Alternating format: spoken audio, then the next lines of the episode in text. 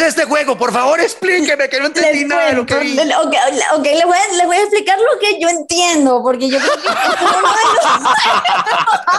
Ah, ni siquiera tiene claro. O sea, sea, vamos a hacer la reseña y no tenemos claro de qué se Sí, trata o este juego. Me sirve. sí, sí, no, este es el sí, estilo no. pantalleros. Me sirve. This is the story of a man named Stanley.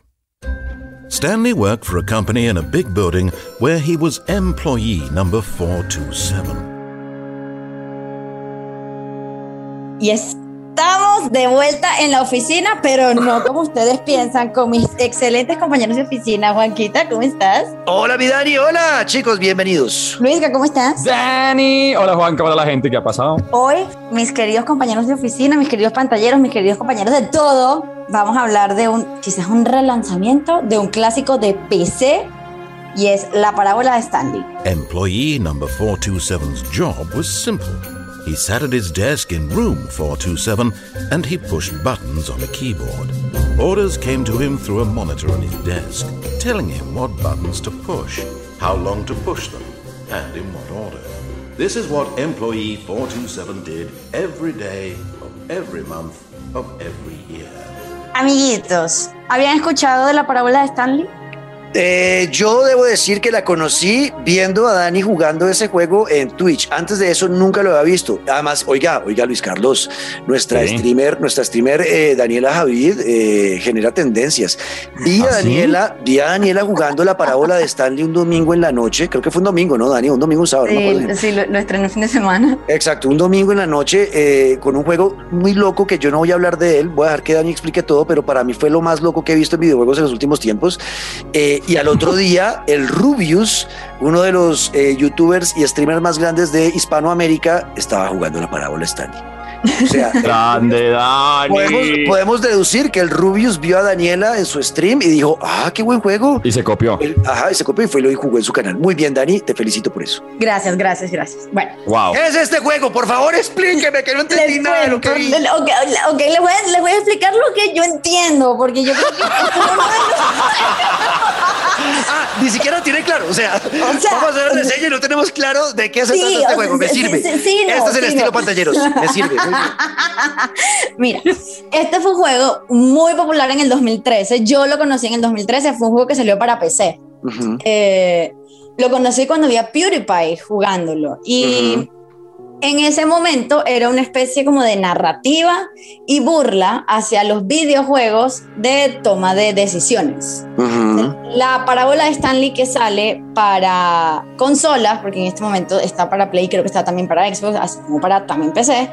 eh, estamos jugando como la. A ver, a ver déjame ver. Ya va, es que- A ver, vamos a sacar una cartulina. O sea, imagínense el meme de y que tengo todo en, en- en un, en un tablero y estoy intentando conectar los puntos. Ok, ok, ok, ok.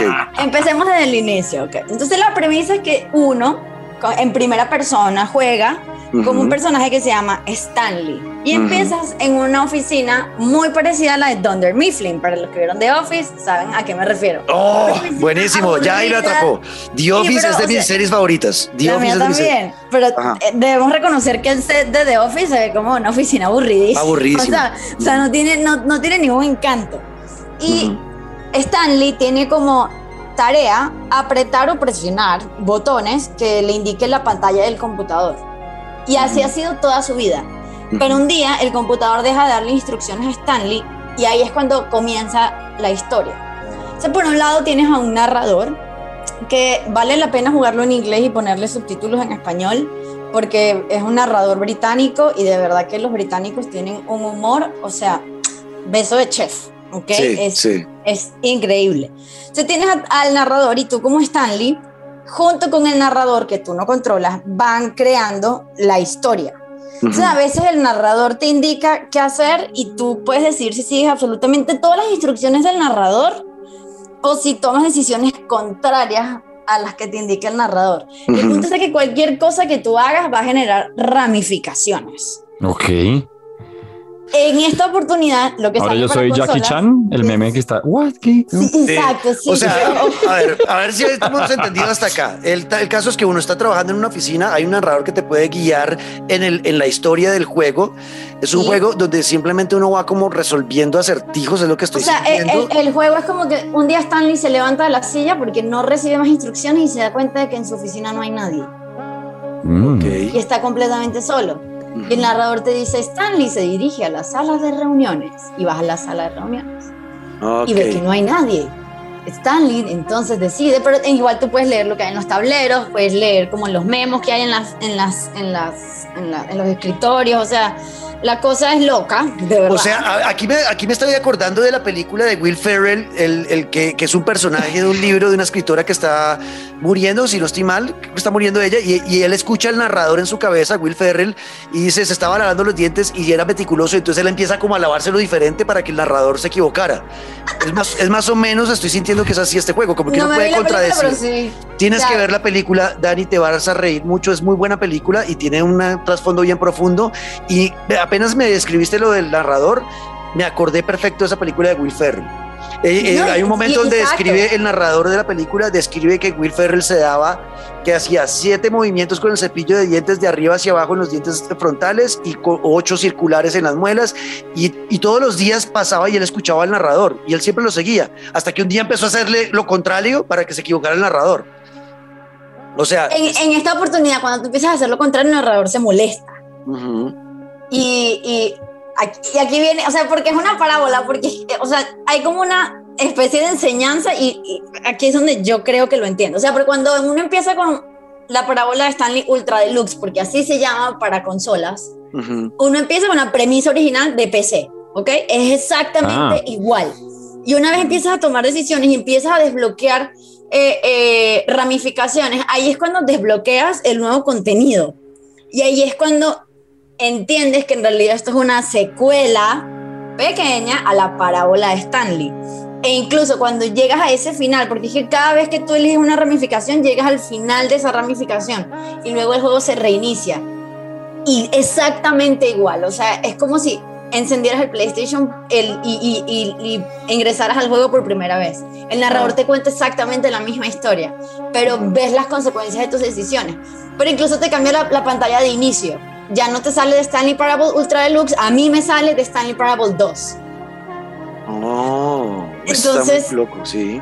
Y al final, pues yo, yo poniéndome muy filosófica, eh, yo creo que sigue siendo una burla los juegos de tomas de decisiones porque, o sea, listo, Stanley está liberado de presionar botones y eso es lo que te dice el narrador. Ahora Stanley está libre de hacer lo que quiere, pero al final yo tengo que presionar botones todo el tiempo o, o decidir entre la puerta derecha o la puerta izquierda. Y si yo no decido por ninguna de las dos, la historia no se desarrolla. Entonces, al final, sigo siendo una esclava de la narrativa. ¿Sí se entiende? Wow, sí, sí, sí, lo entiendo perfectamente. sí, sí, sí. O sea, es un, juego, es un juego que termina uno jodido de la cabeza un rato, ¿no? Como- El juego me jugó a mí, yo no jugué el juego. Claro, uy, brutal. Bueno, pues es una buena recomendación. Entonces, esto está, está en consolas ya, ¿no? Sí. Y una de las cosas que más divertidas me ha parecido es que, bueno, tú puedes, yo, yo no he desbloqueado el final, el final, final, final. He desbloqueado varios finales, pero el final, final, final, creo que ya sé por dónde irme, pero no al 100%. Pero en una de esas eh, puedes llegar a un lugar eh, donde se burlan de Steam, de, de la plataforma de juegos de PC Steam, Ujú. pero no nombran a Steam, sino que le dicen gas presurizado. Ah, el, el narrador va leyendo los reviews ujú. eh, y es como un basurero, ¿no? Entonces el narrador te va leyendo los reviews que le dejaron a Stanley Parable eh, y, y- y se va molestando y se va poniendo bravo. Entonces a veces decía como que un review decía, no, es que no hay botón de skip y a veces se pone muy lento. Entonces el narrador dice, ah, ¿quieres un botón de skip? Stanley, aquí tienes tu botón de skip. Presiónalo todas las veces que quieras. Entonces lo presionas todas las veces que quieras, vas adelantando la historia y puedes terminar en lugares súper locos. Eh, puedes desbloquear coleccionables y una vez tienes todos los coleccionables, el narrador te dice, ah, bueno, ya los tienes, no hay ninguna gratificación al respecto, pero ya tienes todos los coleccionables. Y, y es como, ¿qué es esto? Y si a veces tomas un camino que al narrador le molesta demasiado, te reinicia el juego. Te gusta. No, qué bueno. Sí, no, te gusta. Te dice, ay, no, Stanley, de verdad, estás eh, insoportable. Y ya, y, y boom, estás otra vez en tu oficina, que es la 427. Y es Wow. como, no puede ser. Había a- algo que dio mucha risa en mi stream, era que yo leí en un tablero, este, rescatar a Chris que se encuentra en el cuarto de las escobas. Entonces yo cada vez que pasaba por el cuarto de las escobas, todas las veces que se reiniciaba el juego, entraba al cuarto de las escobas.